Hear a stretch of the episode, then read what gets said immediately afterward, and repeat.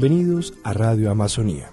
En este episodio, Janet Bugart, miembro de la PIT, habla con Miguel de la Cruz, presidente de la Sociedad Peruana de Ecodesarrollo.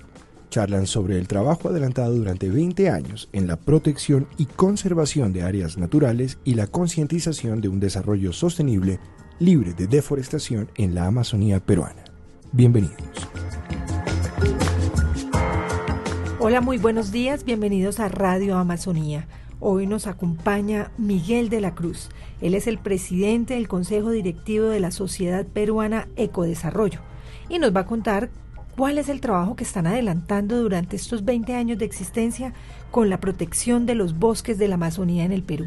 Un saludo a, toda Latinoamérica, sé que esta radio se escucha y bueno, de, decirle que nos estamos sumando, ¿no? Este, de Perú al tema de la conservación de los bosques amazónicos, es una lucha que tenemos ya digamos, este, 20 años como, como, organización, eh, no solo también, en, no solo en bosques amazónicos, también el tema de humedales, hemos trabajado en temas de humedales costeros, eh, y eh, en, bosques de la sierra del Perú también, ¿no? Entonces, digamos, hoy por hoy venimos muy enfocados en el tema de empoderar, digamos, empoderar a la sociedad civil, a los este, pequeños productores, buscar hacer incidencia política en los gobiernos regionales, para que digamos lleguemos a un punto este, de conexión en función a la conservación del bosque, al, uso sostenible del recurso este, proveniente del bosque amazónico. ¿Con qué recursos? ¿En qué cadenas? ¿Con qué clase de actores están trabajando ustedes? Hoy por hoy tenemos, digamos, este, dos proyectos implementados, uno trabajando con CDP, que se encarga, digamos, este, del monitoreo de las cadenas de suministro provenientes de la selva peruana, y otro con NWF, eh, que está bastante enfocado en Palma. Entonces, acá hubo una, una, preocupación muy grande con el tema del ingreso de, la producción de palma al Perú, porque, digamos, hubieron empresas que ingresaron de una manera muy agresiva con problemas este, incluso legales del tema de titulación de tierras, etcétera, ¿no? Entonces hubo una preocupación, hay una preocupación eh, de cómo se están llevando las cosas en, el tema de palma aceitera, ¿no? Nosotros, digamos, estamos este, monitoreando este, este, tema, participando en las mesas de diálogo y eh, brindando herramientas de, de transferencia de información de casos que, de, como el de Brasil, como el de Colombia, para que digamos este, podamos eh, tener puntos de referencia, ¿no? puntos de referencia que nos permitan eh, eh, consolidar acciones que nos lleven a una palma, por ejemplo, libre de deforestación. hemos conversado con los pequeños productores, este, ellos también están sentados en la mesa, en la mesa de diálogo y ellos están totalmente de acuerdo. Las grandes empresas este, también, o sea, no quieren, digamos, tener vinculación a las grandes empresas peruanas, no quieren tener vinculación a cadenas de suministro con problemas de deforestación.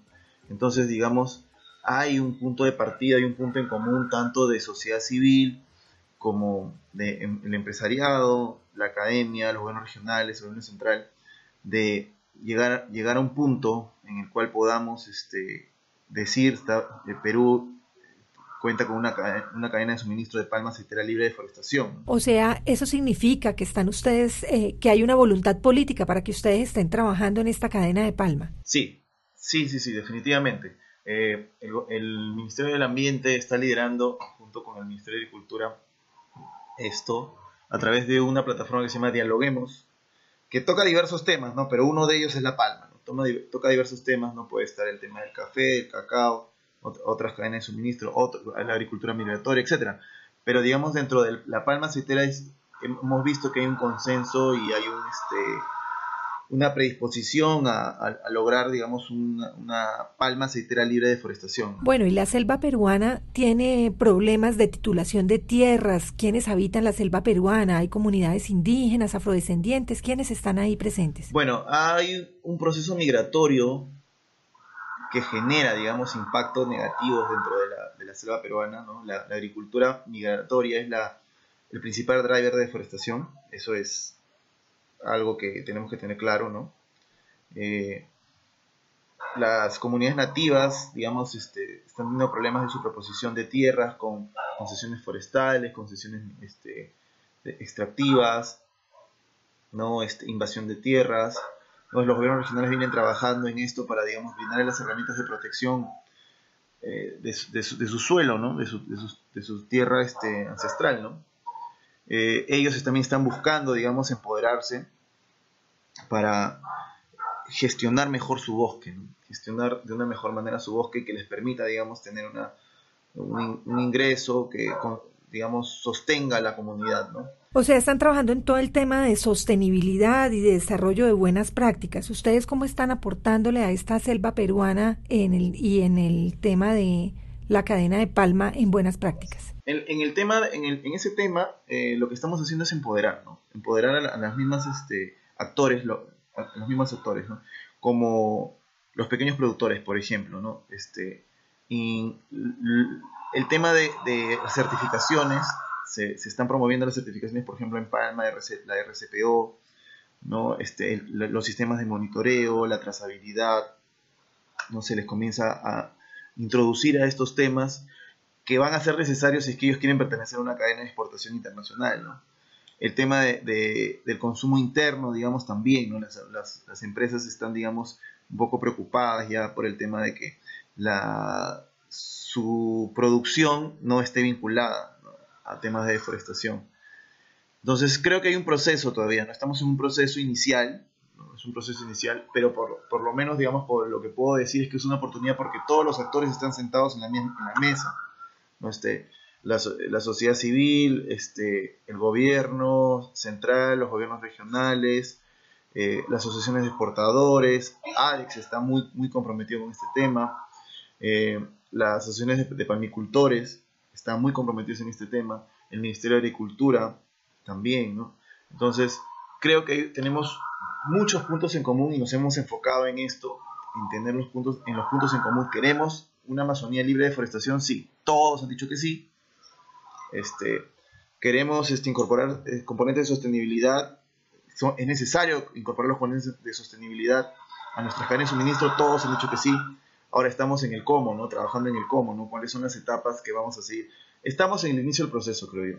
Pero como yo, como yo lo veo, en lo particular, y yo lo veo como una oportunidad de hacer las cosas bien a partir de acá, ¿no? A partir de acá hacer las cosas bien, ¿no? Realmente contar con sistemas de monitoreo y trazabilidad que nos permitan decir, ¿sabes qué? Esta cadena de suministro es sostenible o está llevando, llegando a un, a un proceso de sostenibilidad, está libre de deforestación, ¿no? Y no solamente eso, ¿no? Tener buenas prácticas eh, agronómicas, eh, tener buenas prácticas con, con la gente, ¿no? Este, el factor humano es fundamental acá, ¿no? bueno, y ustedes también, por ejemplo, con el tema de gobiernos locales, eh, ¿cómo ven esa voluntad política? ¿Cómo le están prestando esa asesoría a esos pequeños productores, a los gobiernos locales, para poder conseguir cero deforestación en la Amazonía peruana? Los, gobiernos regionales, por lo menos de la selva peruana, este, han mostrado, digamos, una predisposición a, a gestionar adecuadamente sus recursos ¿no? Ya las unificaciones ecológicas y económicas están prácticamente culminadas en todos los este, gobiernos regionales de, selva. ¿no? Este, hay una disposición para trabajar permanentemente. ¿no? Este, dentro de lo positivo que, podemos señalar es que los equipos técnicos de los gobiernos regionales son personas jóvenes, con mucho ímpetu para consolidar estos procesos. ¿no? Eh, realmente sí, yo veo, yo veo que hay un cambio y un interés real de los gobiernos regionales de gestionar adecuadamente los recursos, ¿no? empoderar a los pequeños productores de parte de ellos también, de parte de, por parte del gobierno regional, ¿no? son, son sus principales, digamos, este, beneficiarios, ¿no? y se está apoyando, ¿no? por ejemplo, este, ahora en, mayo va a haber la, el primer congreso de palma aceitera, el primer congreso de palma aceitera del Perú, y este, lo está organizando Jumpalma. Se me fue. Sí, sí, sí. Lo, está organizando Jumpalma con el Ministerio de Agricultura. Nos han pedido este, participar eh, para, digamos, gestionar que, el, que lleguen eh, casos de éxito internacionales, ¿no? O sea, eh, eso está chévere, ¿por qué? Porque no, no, lo que están diciendo es ellos mismos, no tenemos que inventar la pólvora, ya las cosas están dadas, ya las cosas, este, hay buenos casos, hay casos de éxito a nivel latinoamericano que podemos, este, tomar como ejemplo, digamos, como tomar como base, y eso está chévere porque, digamos, este, no, no, no inicias desde cero, ¿no? Tenemos una base sobre la cual iniciar, ¿no? Este, nuestros amigos colombianos este, van a venir para este, este, para este evento, ¿no? Este, van a traer especialistas de Honduras para el tema de manejo de, o sea, eh, de asociatividad, hablar del tema de asociatividad, ¿no? que es fundamental, ¿no? O sea, los pequeños productores son muchos, ¿no? O sea, este, la gestión de estos grupos humanos este, es compleja, ¿no? Entonces, eh, pero, o sea, yo veo, yo veo, o sea, en lo personal veo que hay una predisposición por hacer las cosas bien, ¿no? Tanto del gobierno, tanto del, de la sociedad civil, tanto de los pequeños productores, etc. ¿no? y, por ejemplo, nos estamos sumando varias ONGs a la plataforma Dialoguemos. ¿no? La plataforma Dialoguemos está vinculada a las NDCs, ¿no? Lo, que son los compromisos que ha firmado el Perú para la reducción de eh, emisión de gases de efecto invernadero. ¿no? Y están trabajando con 13 ministerios. En esta plataforma se están sumando otras organizaciones como Air Innovation Institute, MDA, Mecanismo de Desarrollo Alternativo, este, está este, Solidaridad, y, estamos sumando más, ¿no? El CIAT se está sumando, este, los gobiernos regionales, bueno, los gobiernos regionales no están presentes desde el comienzo, pero se están sumando, ADEX está, digamos, brindando los espacios para las reuniones, etcétera, ¿no? O sea, cada vez vamos, vamos a hacer más en, esta, en este dialoguemos, ¿no? que, digamos lo está liderando el Ministerio del Ambiente. Está yo creo que hay una oportunidad, hay un punto de partida muy bueno, muy bueno, muy bueno, donde todos están poniendo el hombro, pero falta consolidarlo, ¿no? O sea, yo, te estoy hablando desde el punto de vista optimista, quizás, pero falta consolidarlo con compromisos reales y acciones reales. Este, queremos tener, digamos, por ejemplo, una cadena de suministro piloto donde se muestre la trazabilidad con monitoreo, que llegue a una certificación, que nos permita decir, sabes, que si es posible, si es factible tener una cadena de suministro este, en, el, producto que fuere, una cadena de suministro sostenible, libre de deforestación, este, con buen trato al, productor, que el productor se sienta que, está viviendo bien. Bueno, yo veo que esta es la meta que ustedes se han trazado para 2018, o hasta cuándo va esta meta o, la ven posible. No creo que en 2018 sea posible decir, sabes qué, meta cumplida, ¿no? pero sí se, se va a dar buenos pasos. Yo creo que en el 2021 podríamos tener, digamos, una, por lo menos una cadena este, bien consolidada, con, componentes de sostenibilidad implementados. Eh, ese es el objetivo, ¿no? Ese es el objetivo. Y, que, y tomar esta cadena de suministro y ponerla como ejemplo, si, si, se hizo en palma, o se hizo en café, o se hizo en cacao, etc., este, se puede hacer en otros cultivos, ¿no? Entonces, yo creo que si logramos tener este ejemplo, los demás lo van a tomar como, propio. Y la idea es que sea así, ¿no? Sea, si sistematice, se, se cuelgue en una web, se hagan videos, se compartan, ¿no? Otro aspecto que también hago mea culpa, ¿no? Este, de nosotros las ONGs es que siempre hablamos en difícil, ¿no? Y nuestro, creo que nos, preocupamos bastante por el tema de eh, nuestro cooperante, ¿no? O sea, de brindarle un adecuado informe, etcétera, ¿no? Pero nos olvidamos de la parte de, quienes son los verdaderos beneficiarios, que es este, la sociedad peruana, ¿no? Este, y nos desvinculamos desde el punto de vista comunicacional de ellos. Entonces, creo que esto, este proceso también va a servir para que lo que se está haciendo lo sepan Todo, todos los peruanos. ¿no? anualmente se, se, pierden en el Perú 160.000 hectáreas de bosque y realmente la gente no lo sabe. Entonces, eso de ahí eh, es un error que hemos cometido, que estábamos buscando subsanar, de transmitir la información eh, a las personas de una manera que les llegue.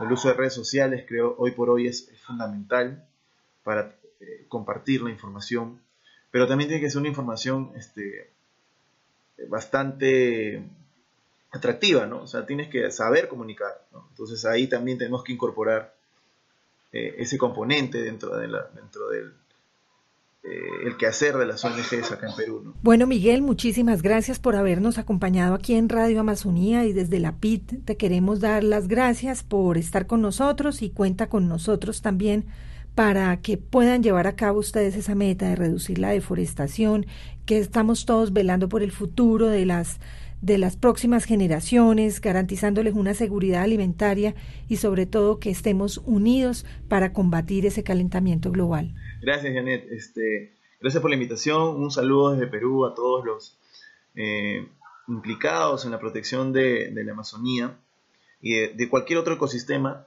Este, necesitamos poner el hombro todos los que estamos en este tema para generar un, impacto global, ¿no?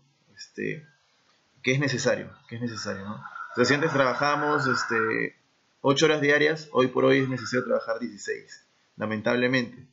¿no? Eh, ¿Por qué? Porque nos están ganando la carrera, nos están ganando. Eh, el año pasado ha sido terrible en términos este, de impacto, eh, en términos de, emisiones, etc.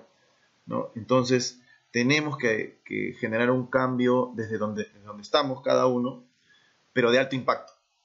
Impacto. Y creo que esto, es, esta plataforma, como la, la que me has invitado, en la que estamos hablando en este momento, este, es, importante, ¿no? Todos debemos tener la información, que la información es poder. Un saludo de Perú, saludos verdes, gracias.